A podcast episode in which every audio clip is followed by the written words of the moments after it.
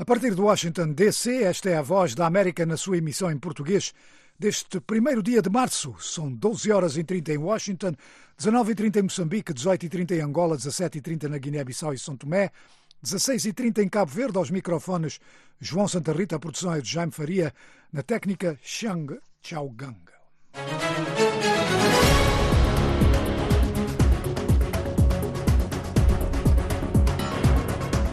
Vamos aos principais títulos de hoje. Intensificam-se apelos para uma investigação internacional à morte de palestinianos que procuravam comida na faixa de Gaza.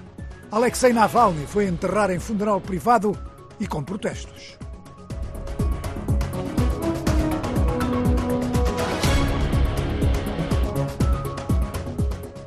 Estamos a transmitir em onda média para Angola e São Tomé e Príncipe, em ondas curtas para todo o mundo, em FM, através de rádios parceiras em Moçambique, Cabo Verde, Guiné-Bissau, em São Tomé e Príncipe, como do costume, a Voz da América pode ser acompanhada através do emissor local. Também transmitimos nas nossas páginas em, na nossa página voaportuguês.com. Estamos no Facebook, no X, no Instagram, no YouTube, em Voa Português. E se nos quiser contactar é fácil. O nosso número no WhatsApp é mais um 202 251 9466.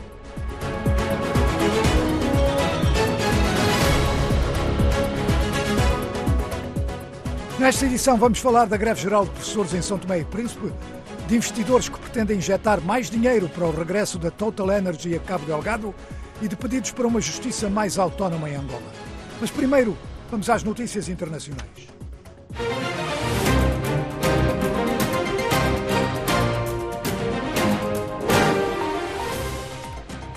Intensificaram-se hoje os apelos a uma investigação internacional aos incidentes de ontem, em que pelo menos 112 palestinianos foram mortos quando tentavam apoderar-se de ajuda alimentar de vários caminhões na faixa de Gaza. Houve acusações de que forças israelitas no local dispararam sobre os palestinianos. Um porta-voz da Casa Branca disse que o incidente deve ser investigado. O secretário-geral das Nações Unidas, António Guterres, pediu uma investigação internacional ao incidente e o presidente francês Emmanuel Macron ecoou esse pedido. A Presidente da Comissão Europeia, Ursula von der Leyen, disse que todos os esforços devem ser feitos para investigar o incidente. O Conselho de Segurança da ONU reuniu-se à porta fechada a pedido da Argélia. As forças de defesa israelitas negaram ter disparado sobre as centenas de palestinianos que atacavam os caminhões, afirmando terem sido disparados tiros para o ar e negaram também ter sido levado a cabo qualquer bombardeamento da zona, como foi alegado em primeira mão por palestinianos. O exército israelita disse que dezenas de pessoas foram esmagadas pela multidão e atropelados por caminhões que tentavam fugir dos milhares de pessoas que afluíam ao local para tentar apoderar-se da ajuda. Israel disse que tinha levado a cabo operações de entrega de ajuda humanitária nas últimas quatro noites, sem qualquer problema. Entretanto, um porta-voz do grupo Hamas disse que sete reféns israelitas morreram como resultado de bombardeamentos. Desconhece quando é que os reféns morreram. Familiares dos reféns do grupo Hamas protestaram hoje em frente à Embaixada dos Estados Unidos em Tel Aviv para exigir o que chamaram de um plano de segurança. Milhares de russos gritaram o nome do líder da oposição Alexei Navalny, que foi hoje a enterrar em Moscovo. Os pais de Navalny estiveram no cemitério e milhares de pessoas estiveram presentes no enterro e também na igreja no sudeste de Moscovo, onde se realizaram as cerimónias fúnebres. Muitas pessoas entoaram palavras de ordem como a Rússia será livre, não há guerra, não vamos perdoar e outras. Um grande número de agentes da polícia estiveram no local, mas não intervieram. Um grupo de direitos humanos disse, contudo, que um total de 45 pessoas foram presas, seis em Moscovo, 39 noutros locais do país. No Irão, os eleitores foram hoje às urnas em eleições que são vistas como um teste à legitimidade do poder dos clérigos que controlam o país, isto numa altura de instabilidade económica e restrições às liberdades políticas e sociais. O líder supremo do país, o Ayatollah Ali Khamenei, disse que votar é um dever religioso e foi o primeiro a votar hoje. Khamenei disse aos iranianos para votarem também para agradarem aos amigos e desiludirem os inimigos. Sondagens indicam que a afluência às urnas não deverá ascender a mais de 41%. Há cerca de 15 mil candidatos para os 290 lugares no Parlamento. O Quênia e o Haiti assinaram um acordo de segurança que o governo queniano espera seja aprovado por um tribunal do país, que recentemente levantou objeções ao envio de mil polícias quenianos para o, para o Haiti para tentar pôr termo à violência criminal neste país.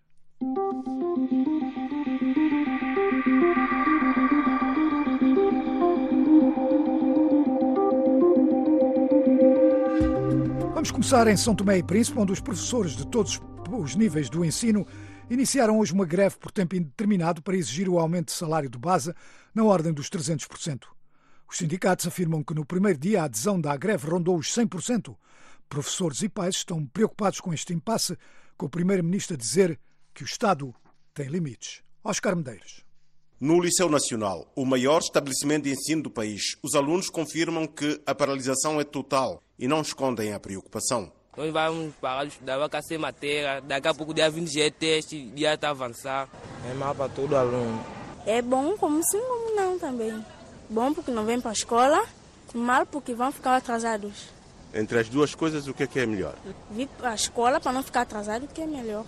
Dos quase 15 mil funcionários da função pública santomense, cerca de 6 mil são professores. Vera Lombá é a porta-voz dos quatro sindicatos do Ministério da Educação. Nós apenas estamos a defender os nossos direitos e a nossa situação atual, que não é nada favorável, principalmente financeira. O governo não nos veja como inimigos, porque nós não estamos aqui como inimigos, nós estamos apenas a, a gritar por algo que nós temos direito, que já há muito tempo nos está a ser negado. Os professores exigem que o salário de base seja fixado em 10 mil dobras, cerca de 420 dólares, contra as atuais 2.500 dobras, correspondente a 105 dólares. O primeiro-ministro, Patrício Trovoada, diz que a proposta é irrealista. E eu espero que as pessoas realmente vão para coisas que sejam possíveis. Ou então que me apresentam soluções alternativas. É? Se eu tenho que aumentar 10 mil dólares, onde é que eu vou buscar a, a, a, compensação? O governo, o país, as finanças públicas têm os seus próprios limites. O presidente da Associação dos Pais e Encarregados de Educação dos Alunos do Liceu Nacional, Micael Barros, apela uma solução urgente, sublinhando que quanto mais demorar a greve, mais prejudicados ficarão os seus educandos. O líder da Associação dos Pais admite algum exagero na proposta de aumento salarial, mas não retira solidariedade aos professores. Quando os professores não estão a receber um, salário que é digno daquilo que é a, sua função, obviamente que eles não estarão satisfeitos a desempenhar a sua tarefa da melhor forma. E o ensino sai prejudicado, porque é um bocado preocupante o professor sair de, casa e estar aí para a escola, preocupado muitas vezes com o que ele vai comer, com como é que, como é que vai ser a sua família hoje em termos de alimentação, porque aquilo que ganha é extremamente baixo comparativamente à vida, uh, à vida atual. Então há necessidade de todas as partes sentarem e conversarem o mais breve possível e tentar evitar o pior. Oscar Medeiros, Voz América, São Tomé. Obrigado, Oscar. Agora vamos para Moçambique. Os credores do projeto de gás natural liquefeito de Moçambique, da Total Energy, analisam investir mais milhares de milhões de dólares na empresa que pretende retomar os trabalhos em Cabo Delgado depois de três anos de suspensão devido aos ataques dos rebeldes islâmicos. A instalação onshore, concebida para exportar as principais descobertas de gás de Moçambique, atraiu o maior financiamento de projeto alguma vez visto no continente. Esta informação foi avançada hoje pela agência de notícias Bloomberg, conforme nos diz o Álvaro Lugero de Andrade. O Banco de Exportação e Importação dos Estados Unidos, Exim, que comprometeu a maior parte de 4,7 mil milhões de dólares em financiamento, e outros credores compreendem um total de cerca de 15 mil milhões de dólares em dívidas, estão a realizar avaliações sobre a reativação do financiamento. O presidente e diretor executivo da Total Energies, Patrick Poyane, afirmou em fevereiro que a empresa fez progressos com fornecedores e empreiteiros para conseguir um reinício no meio do ano depois de ter prometido que a empresa retomaria as obras no final de 2023. O Exim continua a trabalhar com os seus parceiros financeiros e mutuários para realizar a devida diligência para o projeto de Moçambique, em conexão com os projetos propostos e reiniciar as alterações aos documentos financeiros, diz o Exim Bank dos Estados Unidos em resposta à Bloomberg. A avaliação sobre a possibilidade de retomar o financiamento coincide com a decisão da administração Biden, em janeiro passado, de suspender a aprovação de novas licenças de exportação de gás natural liquefeito nos Estados Unidos, em reconhecimento de que o impacto climático do combustível fóssil precisa de ser reavaliado. O empréstimo do Exim Bank ao projeto de Moçambique foi inicialmente concedido em 2020, durante a administração do ex-presidente Donald Trump. Aquele banco afirma procurar alinhar-se com a agenda climática de Biden ao mesmo tempo que cumpre os requisitos legais. Embora a invasão da Ucrânia pela Rússia tenha levado a Europa a uma corrida por fontes de energia alternativas que aumentaram o interesse na próxima produção de gás natural liquefeito, os projetos nos países africanos ainda são suscetíveis a uma série de dúvidas, incluindo instabilidade política e atrasos na construção. No caso de Moçambique, registraram-se nas últimas semanas um incremento da atividade dos insurgentes em Cabo Delgado. A iTradeus, uma agência holandesa de crédito à exportação que comprometeu mil milhões de dólares para o projeto em Moçambique, diz também que está a avaliar a situação. Continuamos em Moçambique, onde as autoridades sanitárias registaram mais de 400 novos casos de cólera no norte do país, isto nos últimos três dias de fevereiro, e registaram também o segundo óbito este mês. Até 25 de fevereiro, o país registrou um acumulado de 12.396 casos de cólera, que provocaram 27 mortes. Entretanto, o Ministro da Saúde continua com campanhas de vacinação, mas desinformação sobre a origem da cólera na província de Nampula continua a expor os ativistas de saúde aos riscos de perseguição e agressão. Eles são acusados de espalhar a doença, como nos diz agora a Adina Swahele.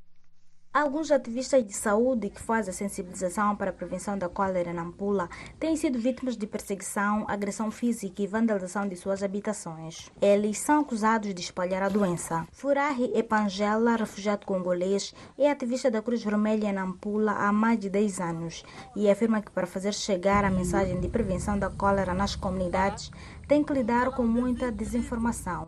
Quando está no terreno, é, encontra lá há desinformação de dizer que é, a cólera é transmitido para é, nós mesmos.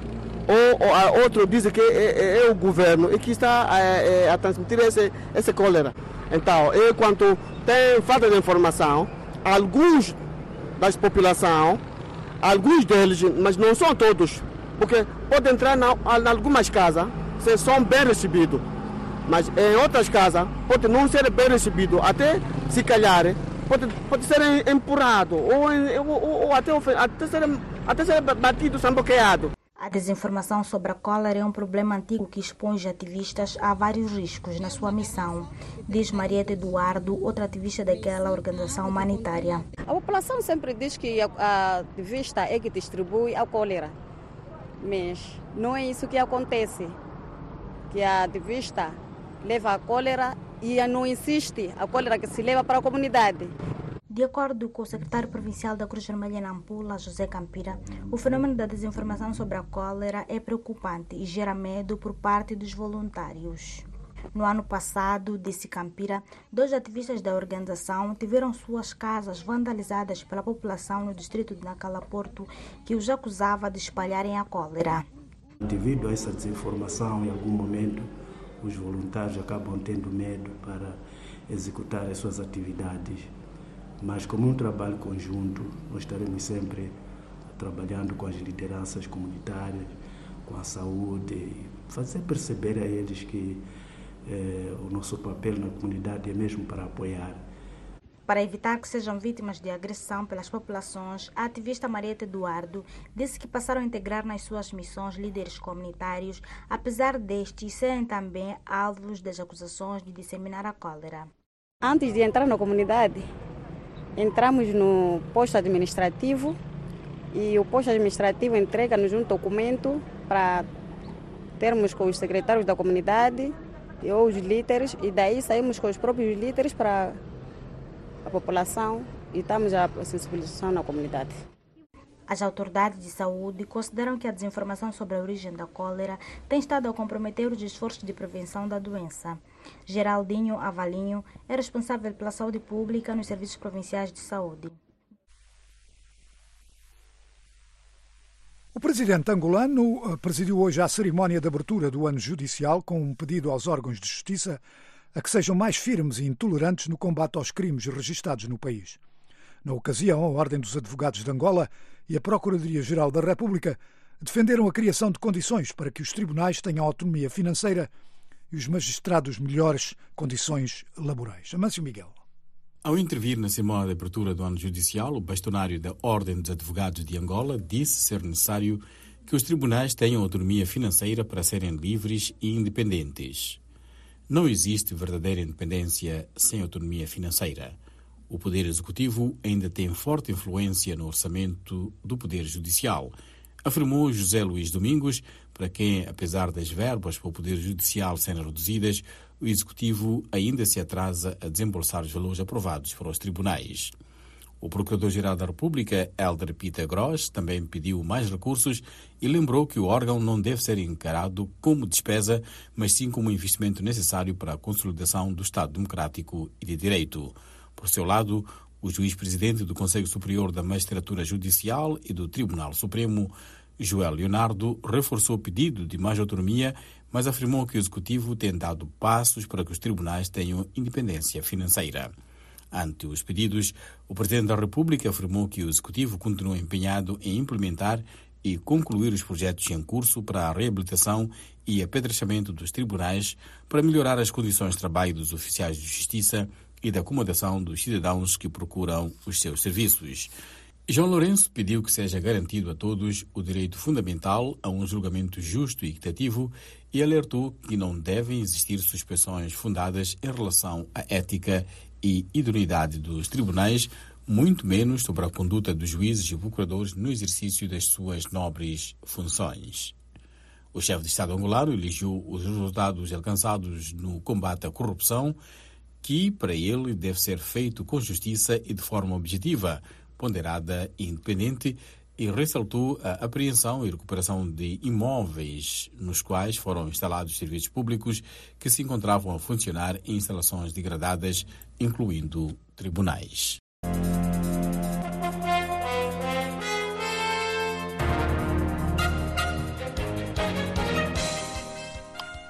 Agora vamos aqui para os Estados Unidos. O presidente Joe Biden e o seu principal adversário, o antigo presidente Donald Trump, estiveram ontem em lugares opostos da fronteira de 1.900 quilómetros que separa o Texas do México. Ambos chamaram a atenção para o aumento de imigrantes que procuram entrar ilegalmente nos Estados Unidos, mas as suas mensagens foram radicalmente diferentes e mostram como os democratas e os republicanos consideram de fundamental a eleição de novembro. Paula Silva. Uma longa fronteira duas narrativas muito diferentes. Na quinta-feira, o presidente Joe Biden e o antigo presidente Donald Trump foram a cantos distantes do grande estado do Texas, com Biden na cidade de Brownsville, no vale do Rio Grande, e Trump mais a oeste, em Eagle Pass. Numa coisa, estes rivais concordam: o recente aumento das travessias de imigrantes representa um desafio. Em Brownsville, Biden apresentou um projeto de lei de imigração ao qual os republicanos da Câmara estão a resistir. Pessoal, no meu primeiro dia como presidente, apresentei um projeto de lei e enviei ao Congresso um plano abrangente para consertar o sistema de imigração quebrado e para proteger a fronteira. Mas não foi tomada qualquer medida. Há meses, a minha equipa iniciou uma negociação séria com um grupo bipartidário de senadores democratas, líderes republicanos conservadores e democratas progressistas que resultou num projeto de lei de compromisso. É conjunto de reformas de segurança fronteiriça mais duro del que alguma vez vimos neste país. Enquanto Trump descreveu a situação como uma guerra e disse que as políticas de Biden permitiram a entrada de milhares de migrantes que acusou de cometerem crimes. Esta é uma invasão de Joe Biden. Esta é uma invasão de Biden nos últimos três anos. O governador republicano de Texas optou por se encontrar não com o presidente em exercício, mas com Trump. Prometeu continuar a aplicar as medidas de controle das fronteiras do Estado que provocaram batalhas legais com Washington.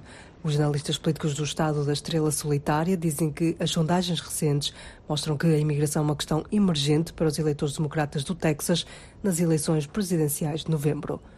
A fronteira está agora a surgir na mente dos eleitores democratas como uma questão que precisa de ser abordada. Ao mesmo tempo, não há realmente uma posição central clara no Partido Democrata sobre o que fazer em relação à fronteira. Uma atitude rara, Biden estendeu a mão a Trump para terminar a sua visita com uma nota conciliatória. Eis o que eu diria ao Sr. Trump. Em vez de fazer política com a questão, em vez de dizer aos membros do Congresso para bloquear esta legislação, junte-se a mim ou juntar-me e assim e direi ao Congresso para aprovar esta lei bipartidária de segurança das fronteiras. Podemos fazê-lo juntos. A noção de compromisso de Biden choca com a retórica dura de Trump. Parecem-me guerreiros. Algo se está a passar. É mau agora os Estados Unidos estão a ser invadidos pelo crime migratório de Biden. É uma nova forma de violação do nosso país. É o crime dos migrantes. Blank disse que a noção de Trump de crime de imigrantes não tem base na realidade, com estudos académicos respeitáveis que mostram que mesmo os imigrantes indocumentados cometem crimes a taxas mais baixas do que os cidadãos americanos. Donald Trump joga uma retórica que pode ser descrita como nativista ou, em alguns casos, racista. E assim associar-se imigração ao crime é algo que realmente casa duas grandes questões no Partido Republicano. Esta questão de lei da ordem e esta questão de fronteiras descontroladas e coloca-se num contexto que é difícil para os democratas defenderem, mas muito, muito atraente para a maioria dos eleitores republicanos. Para o povo do Texas, um Estado maioritariamente minoritário, cuja identidade excepcionalista está enraizada no individualismo robusto, isto é muito importante. Que narrativa é que vão escolher?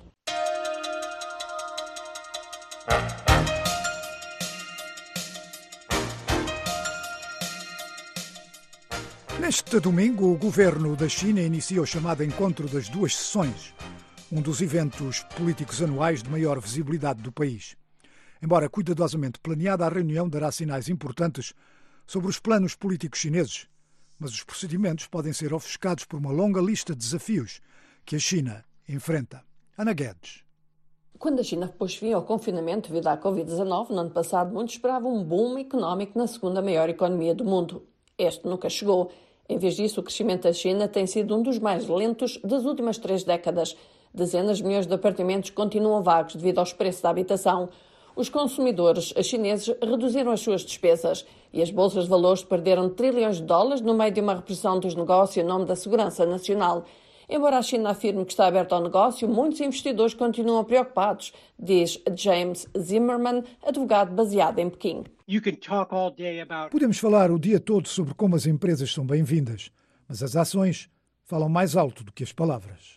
Os sinais contraditórios podem continuar, uma vez que a China realiza uma importante reunião política esta semana em Pequim. Muitos analistas ocidentais estão céticos quanto à possibilidade de o presidente Xi Jinping mudar significativamente de rumo. A legitimidade da sua liderança baseia-se numa China forte, numa China rejuvenescida. E a forma de o fazer é através da mensagem de segurança nacional. Por isso, ele prospera com a ameaça de forças estrangeiras. Apesar do recente aumento da atividade diplomática, as autoridades norte-americanas afirmam que a China fez rusgas em pelo menos seis empresas norte-americanas no ano passado, chegando mesmo a prender alguns funcionários aparentemente sob acusações de espionagem. E o outro problema que tem é o fato de terem assustado os empresários chineses, os bilionários, porque nunca se sabe quando se pode ser apanhado a seguir e desaparecer. Ele está a matar a galinha dos ovos de ouro neste momento.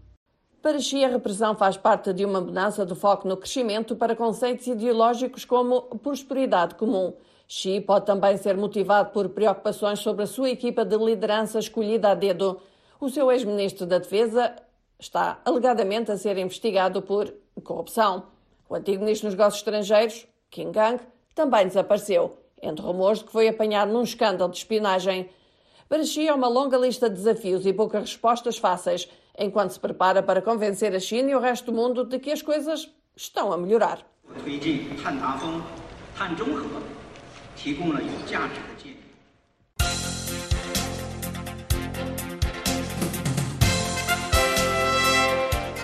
Na página desportiva, vamos começar com o futebol africano. Este fim de semana termina a fase de grupos das competições pan-africanas de clubes, a Liga dos Campeões e a Taça das Confederações.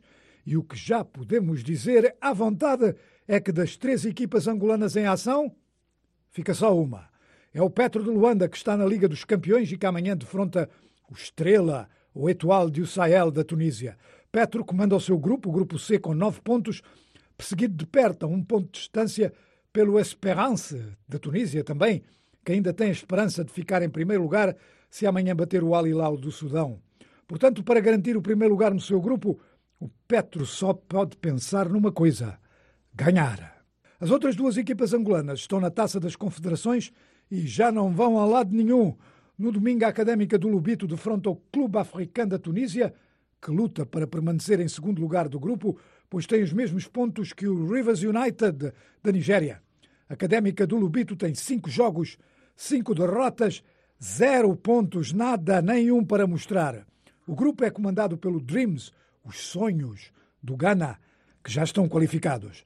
Já o Sagrada Esperança também já não tem esperança de passar. Está em terceiro lugar no grupo B com menos quatro pontos que o segundo classificado, pelo que o seu jogo de domingo é só para treinar. Sagrada Esperança defronta o Abu Salem da Líbia, que está em segundo lugar, também já qualificado. De África vamos para a Europa, para Portugal, onde no domingo há um jogo grande em perspectiva. Porto recebe o Benfica para o campeonato, jogo de enorme importância para o Porto, que está em terceiro lugar, a nove pontos do Benfica, que comanda isolada a classificação, embora com mais um jogo que o Sporting em segundo, com menos dois pontos. Portanto, Porto tem que ganhar, caso contrário, fica tudo muito, muito complicado. Ontem o Benfica perdeu com o Sporting na primeira mão da meia-final da Taça de Portugal, 2-1. Sporting esteve a ganhar por 2-0, um golo em cada parte. Benfica reduziu para 2-1. Houve dois golos anulados neste jogo. Um para o Benfica, quando estava 2-1, outro para o Sporting. O treinador do Sporting é Ruben Amorim. Eu acho que a vitória é justa. Os números podiam ter sido diferentes. Uh, tivemos muitas transições onde não decidimos tão, tão bem e acho que fizemos uma, uma, uma partida muito, muito competente. Acho que faltou alguma energia no fim, normal. Os jogadores estão numa sequência muito grande e sente-se no jogo, mas acho que a vitória é, é inteiramente justa. Um, poderíamos ter ido com uma vantagem maior, quanto a mim. Era Ruben Amorim, treinador do Sporting. Já o treinador do Benfica, Roger Schmidt, disse que o gol anulado à sua equipa foi legítimo e acrescentou. Halftime now is 2-1, so we know in a few weeks we play at home in our stadium and if we win we are in the final. Dentro de poucas semanas jogamos no nosso estádio e se ganharmos, estamos na final. João Mário, meio-campista do Benfica, também deu a sua opinião. Fizemos dois gols, ainda estou a tentar perceber um pouco porque é que o segundo gol foi anulado, mas uh, deixa tudo em aberto. Temos um jogo em casa para, para conseguir chegar a esta final da Taça de Portugal. Era João Mário do Benfica de Portugal, que ontem perdeu na primeira mão da Taça de Portugal com o Sporting por 2-1, jogo da meia-final. No domingo, para o campeonato, o Sporting recebe o Farense. Basquetebol americano, NBA, o angolano Bruno Fernandes esteve em ação pelo Atlanta Hawks, onde parece ter marcado o seu lugar na equipa. Ontem, Bruno Fernandes jogou 18 minutos, só marcou dois pontos. Atlanta Hawks perdeu com o Brooklyn Nets 124-97 e a equipa aqui da casa, o Washington Wizards, esteve em ação contra o Los Angeles Lakers e. e perdeu, claro está, mas perdeu por poucos, 134-131. Mas de qualquer maneira, Washington Wizards são agora os mamparras da Conferência Leste. Estão em último lugar.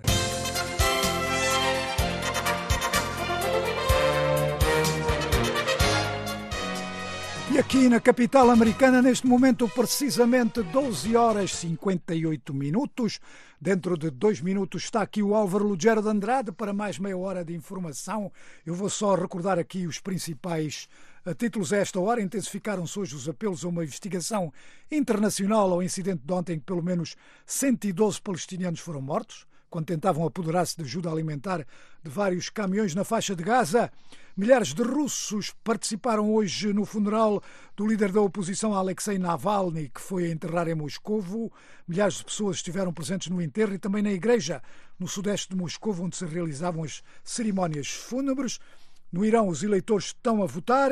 O Quênia e o Haiti assinaram um acordo de segurança que o governo queniano espera seja aprovado por um tribunal do país, que recentemente levantou objeções ao envio de mil polícias quenianos para o Haiti. Na capital do Haiti, agentes da polícia estiveram envolvidos em intensos tiroteios com membros de organizações criminosas que atacaram esquadras, a Academia da Polícia e o Aeroporto Internacional.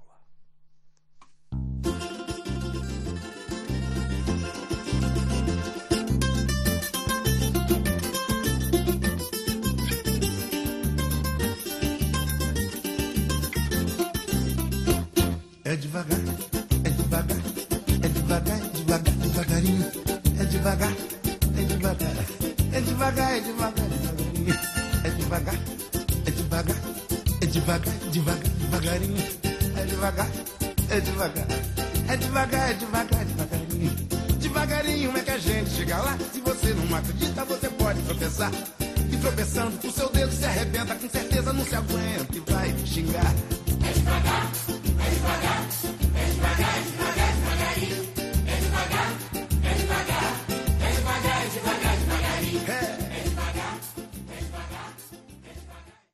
Esta é a Voz da América transmitir a sua emissão vespertina em português desde Washington, hoje 1 de março. A partir de agora, os microfones, Álvaro Lugero Andrade, a produção é assegurada por Jaime Faria.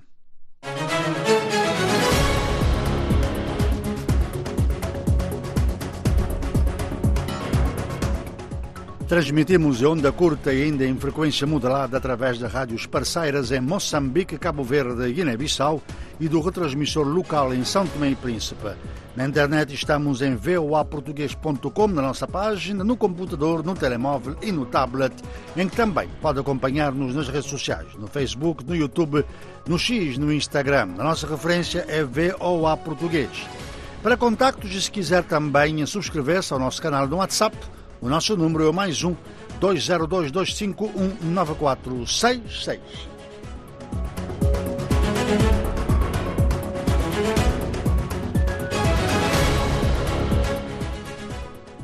Títulos desta emissão intensificam os apelos para uma investigação internacional à morte de palestinianos que procuravam comida Ontem, na faixa de Gaza, Alexei Navalny foi enterrar em funeral privado e com protestos, também greve de professores em São Tomé e Príncipe e Alto Comissariado das Nações Unidas para os Refugiados está preocupado com a escalada da crise humanitária em Cabo Delgado.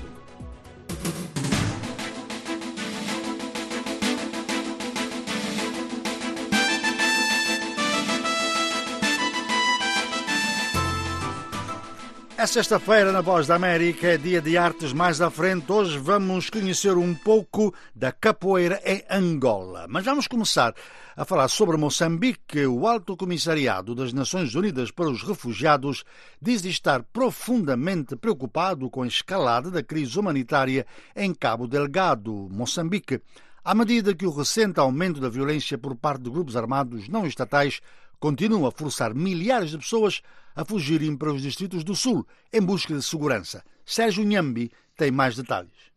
Em nota, aquela agência da Organização das Nações Unidas afirma que desde o último surto de violência e ataques a civis no início de fevereiro, mais de 70 mil pessoas foram deslocadas à força nos distritos de Macomia, Chiure, Mekuf, Mocimboa da Praia e Muidumbi. Só no distrito de Chiure, mais de 56 mil pessoas foram afetadas e mais de 33 mil cruzaram a fronteira para a província de Nampula. Ainda de acordo com a nota divulgada hoje em Nova York, quase 90% dos deslocados são mulheres, muitas delas grávidas, pessoas com deficiência e idosos. Mais da metade dos novos deslocados são crianças, o que sublinha a necessidade urgente de medidas específicas e de assistência e proteção para responder às necessidades das populações vulneráveis. O Acnur diz ainda que a violência também foi marcada pela destruição extensiva de áreas residenciais, instalações religiosas e comunitárias, tais como escolas e centros de saúde. Esta destruição desenfreada exacerbou ainda mais a já terrível situação humanitária em Moçambique, onde mais de 709 mil pessoas permanecem deslocadas internamente devido à violência perpetrada por grupos armados não estatais e ao impacto da crise climática, afirma aquela agência que lida com refugiados e deslocados. O Acnur e outros parceiros estão a fornecer itens essenciais de ajuda humanitária, incluindo cobertores, colchões, redes mosquiteiras, galões, baldes, lâmpadas solares, utensílios de cozinha e lençóis de plástico às pessoas recentemente deslocadas. Aquelas organizações também irão examinar e registrar pessoas com necessidades específicas de apoio e assistência. Na nota, o Acnur, que está presente em Moçambique desde a década de 1980, reitera o seu compromisso de continuar a trabalhar em estreita colaboração com as autoridades locais, parceiros humanitários e comunidades de acolhimento para responder às necessidades urgentes de pessoas deslocadas, proporcionando proteção, abrigo e assistência essencial às pessoas afetadas pelo conflito em Cabo Delgado. A agência conclui que necessita de 49 milhões de dólares para suprir as necessidades em Moçambique, mas que até agora recebeu apenas 17% daquele total. E continuamos a falar de Moçambique, agora sobre os projetos de gás natural liquefeito em Cabo Delgado, cujas obras estão suspensas desde 2021. Os criadores do projeto de gás analisam investir mais milhares de milhões de dólares na Total Energies, empresa que pretende retomar os trabalhos em Cabo Delgado depois de três anos de suspensão devido aos ataques de insurgentes. A instalação onshore, concebida para exportar as principais descobertas de gás de Moçambique, atraiu o maior financiamento alguma vez visto no continente africano. Esta informação foi avançada hoje pela agência de notícias Bloomberg.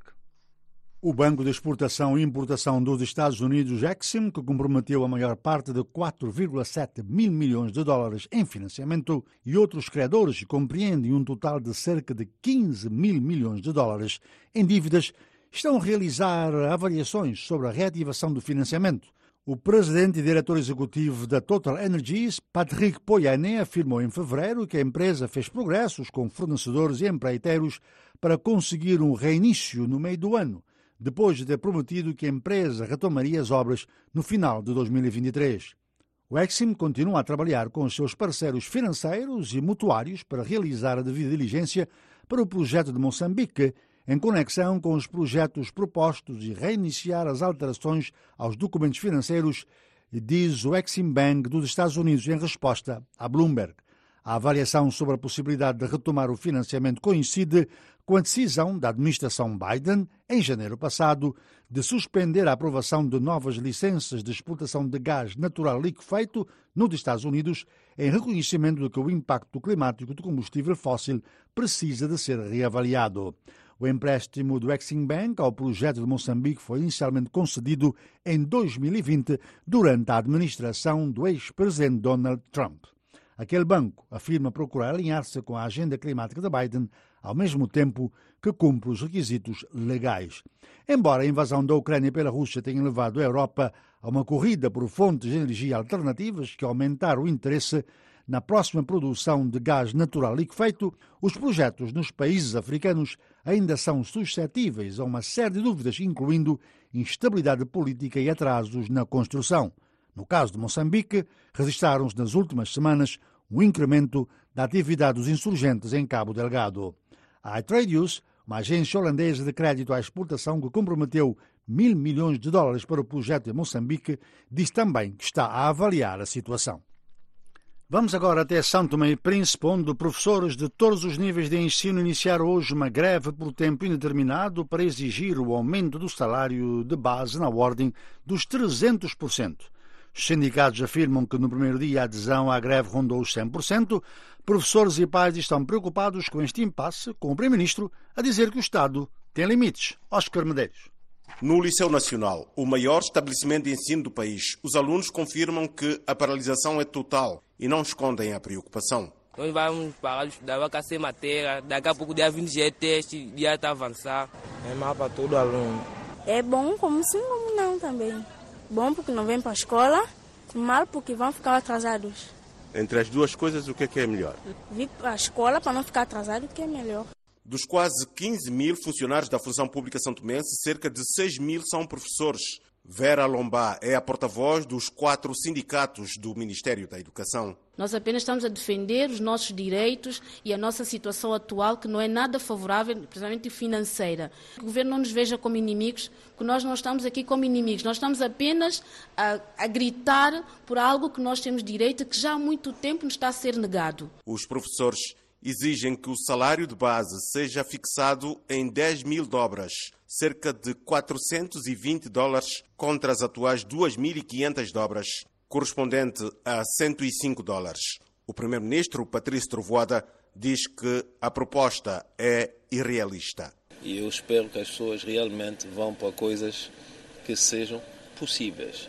Ou então que me apresentam soluções alternativas. É? Se eu tenho que aumentar 10 mil dólares, onde é que eu vou buscar a, compensação?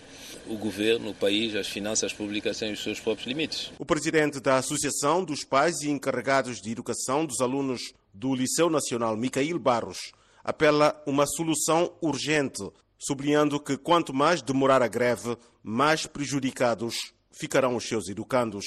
O líder da Associação dos Pais admite algum exagero na proposta de aumento salarial, mas não retira solidariedade aos professores quando os professores não estão a receber um, um salário que é digno daquilo que é a, sua função, obviamente que eles não estarão satisfeitos a desempenhar a sua tarefa da melhor forma. E o ensino sai prejudicado, porque é um bocado preocupante o professor sair de, de, de casa e estar aí para a escola, preocupado muitas vezes com o que ele vai comer, com como é que, como é que vai ser a sua família hoje em termos de alimentação, porque aquilo que ganha é extremamente baixo comparativamente à vida, uh, vida atual. Então há necessidade de todas as partes tentarem e conversarem o mais breve possível e tentar evitar o pior. Oscar Medeiros, Voz América, São Tomé.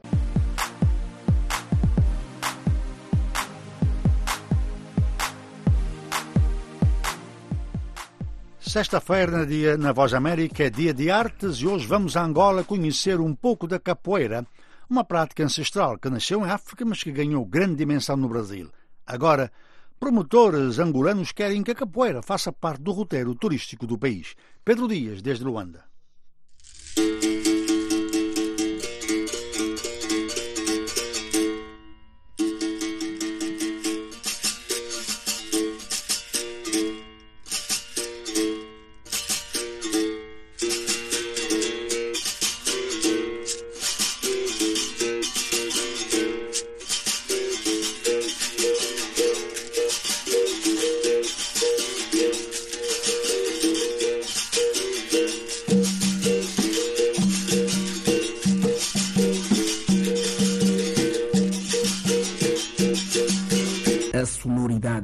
Rítmica. O convite, a roda de capoeira da Escola Cordão de Ouro. O grupo foi fundado há 20 anos. Entre centenas que existem em Angola, resgatam, preservam o canto, a dança, as lutas dos ancestrais que foram levados para o Brasil durante o processo de escravatura. Dos muitos praticantes, Mestre Bola 8 coordenador do Cordão de Ouro, faz da capoeira uma filosofia de vida. Defende a inserção da capoeira no roteiro turístico angolano. Poderia fazer a parte de... do turismo e contribuir para a economia. Sim, é isso. É isso. As escolas de capoeira, nós, nós, eh, o turismo, mais ou menos. Eh, o que, o que, é que acontece? Vou tirar um exemplo que acontece lá no, no, no, no Brasil, que eu vi que acontece. Nós, nós podemos, eh, organizando um grupo de capoeira, pode ser assim, tem, passou o carnaval agora. Isso é fazer parte da indústria cultural, não é? Sim, sim. Passou o carnaval agora. Pelo menos um grupo de capoeira. Imagina passando pelo carnaval também. Será uma coisa boa. Estamos a ajudar pela cultura nossa. Será uma coisa boa. Endereço, procurar, procuramos um espaço, um espaço só para apresentação de capoeira. Quando vem os turistas, não, temos apresentação de capoeira, tem uns espaços aí. O turista é ajudando pela cultura também, ajudando isso que, que, que, que eu penso, que, que eu penso que a cultura deveria velar um bocadinho, que nós podemos fazer, mostrar também que nós podemos ajudar pela cultura, podemos ajudar pelo desenvolvimento do país. É isso que nós precisamos. Fazer o, turismo da capoeira, só esse lado, esse, esse espaço aqui. Será uma coisa maravilhosa. Ia ser uma coisa bonita.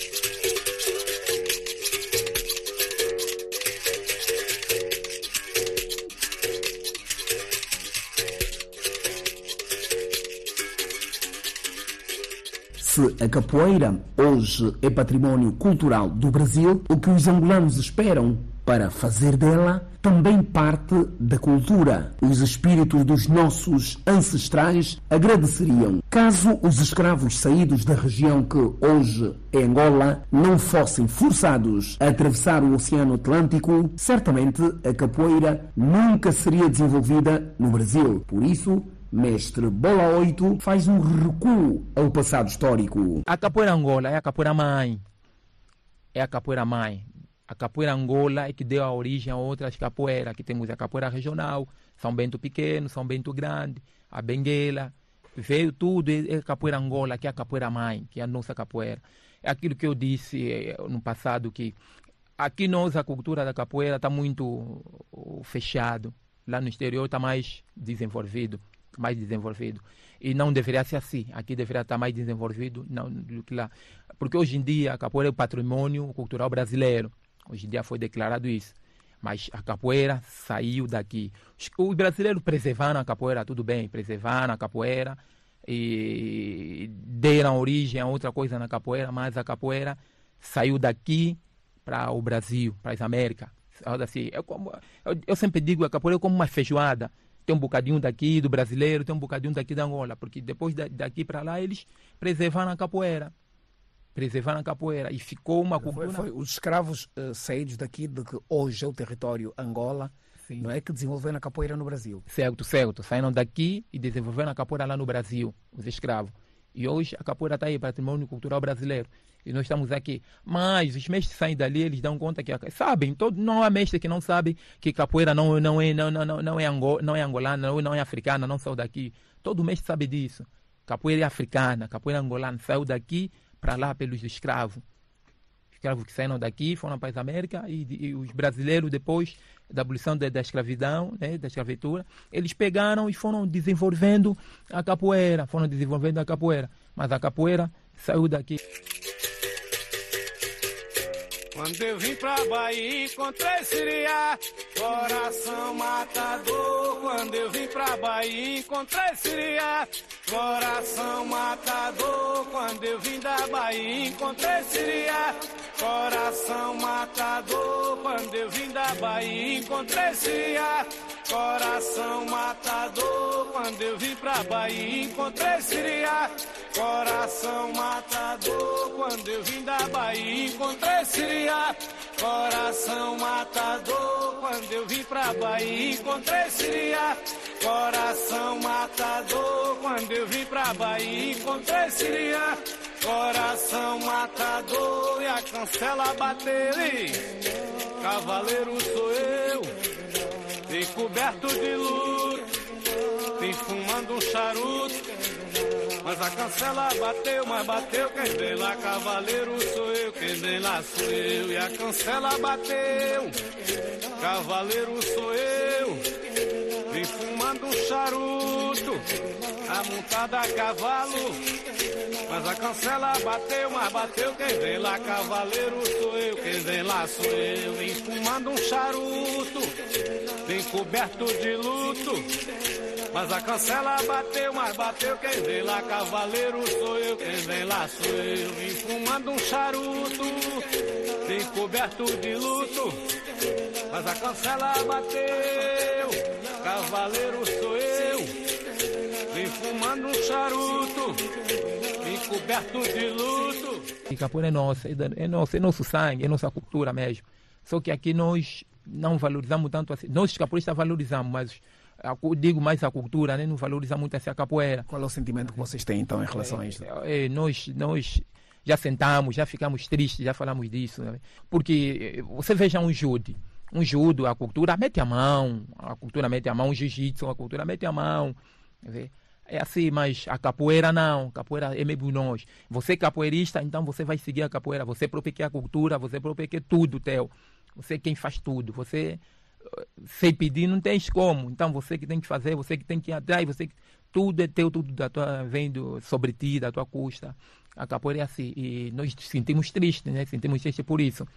Somos desvalorizados. A preservação da capoeira em Angola tem servido como um farol para iluminar e tornar mais bela a cultura angolana, nunca uma imitação do que é feito no Brasil. Segundo Bola 8, o exemplo são as canções cantadas nas rodas de capoeiras. As temáticas abordam o nosso cotidiano. É, das músicas de capoeira, minhas músicas de capoeira, é, eu falo da educação, falo da cultura, falo dos antepassados, é, como tem, tem, tem, tem, músicas que falam dos antepassados, aqueles que saíram daqui, chegaram no Brasil, da escravidão, tudo isso, e falo da, de amor, e também se fala de amor, amor ao próximo, tudo isso, fala-se das minhas músicas de capoeira.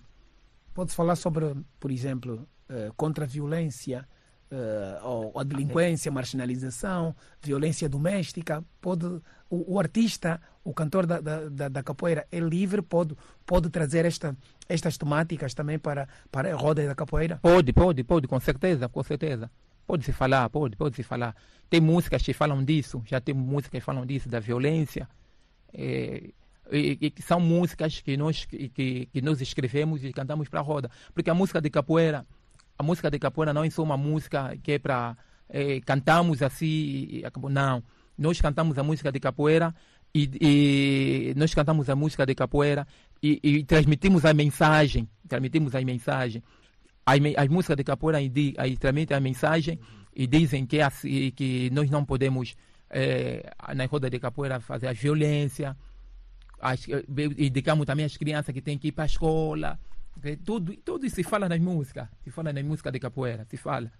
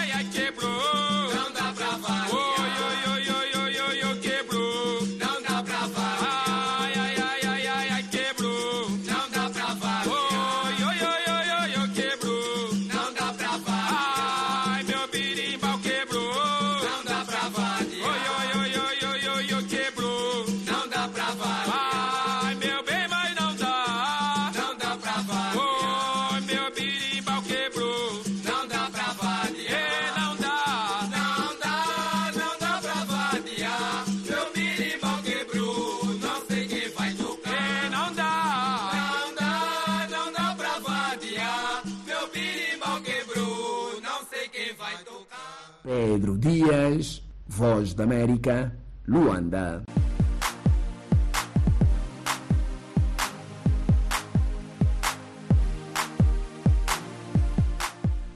Foi assim mais uma edição de artes. Vamos agora às notícias no final desta edição.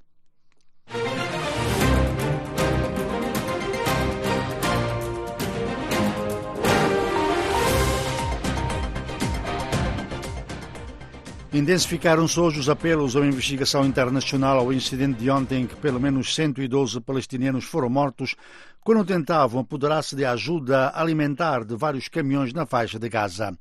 Houve acusações de que forças israelitas no local dispararam sobre os palestinianos e um porta-voz da Casa Branca afirmou que o incidente deve ser investigado. O secretário-geral das Nações Unidas, António Guterres, também pediu investigação internacional e o presidente francês, Emmanuel Macron, ecoou esse pedido. A presidente da Comissão Europeia, Ursula von der Leyen, disse que todos os esforços devem ser feitos para investigar os incidentes, enquanto o Conselho de Segurança reuniu-se a portas fechadas a pedido da Argélia. As forças de defesa israelitas negaram agora ter disparado sobre as centenas de palestinianos que atacavam os caminhões, afirmando terem sido disparados tiros para o ar e que não houve qualquer bombardeamento na área. Na Rússia, milhares de cidadãos gritaram hoje o nome do líder da oposição morto, Alexei Navalny, que foi hoje a enterrar em Moscovo. Os pais de Navalny estiveram no cemitério e milhares de pessoas presentes no enterro, bem como na igreja no sudeste de Moscovo, onde se realizaram as cerimónias fúnebres, embora numa cerimónia um pouco mais reservada. As pessoas entoaram palavras de ordem como Rússia será livre, não há guerra, não vamos perder, não vamos perdoar e outras uh, afirmações contra o presidente Vladimir Putin. O Quênia e o Haiti assinaram um acordo de segurança que o governo queniano espera ser aprovado agora por um tribunal do país que recentemente avançou objeções ao envio de mil polícias quenianos para o Haiti para tentar pôr termo à violência criminal no país. O Tribunal Supremo do país bloqueou, bloqueou, o envio dos polícias em janeiro, afirmando ser inconstitucional e que só poderia avançar com o que chamou de um acordo recíproco entre os dois países. Ao falar numa cerimónia hoje em Nairobi, o presidente keniano William Ruto, ao lado do primeiro-ministro do Haiti, Anel Henry, disse que os dois Estados assinaram um instrumento recíproco para permitir o envio dos agentes e discutiram também os meios de se acelerar o envio dos polícias. O jornalista francês Antoine Galindo, preso na semana passada na Etiópia sob suspeita de conspirar para criar o caos, foi libertado e informou hoje a população Africa Intelligence para a qual trabalha. Ele foi libertado após uma semana de prisão e pôde deixar Addis Abeba para regressar a Paris, disse Paul Ditchman, editor-chefe daquele eh, meio de comunicação. Galindo, que dirige a secção de África Ocidental da publicação, viajou para a Etiópia para cobrir a cimeira da União Africana no início do mês e foi preso a 22 de fevereiro, quando estava reunido com um funcionário do partido da oposição Frente da Libertação, Oromo. O ex-presidente da Tanzânia, Ali Hassan Mwinyi, considerado o pai da democracia, morreu na noite de ontem em Dar es Salaam, aos 98 anos de idade, anunciou hoje a presidente do país. Ele herdou um país numa profunda crise económica em 1985, após anos de experiências socialistas falhadas, decidiu abrir o país à democracia e também à economia. Foi ele eh, que também um, eh, instituiu a economia de mercado no país agora vai ter sete dias de luto nacional do país. Desta forma, estamos a chegar ao final desta emissão.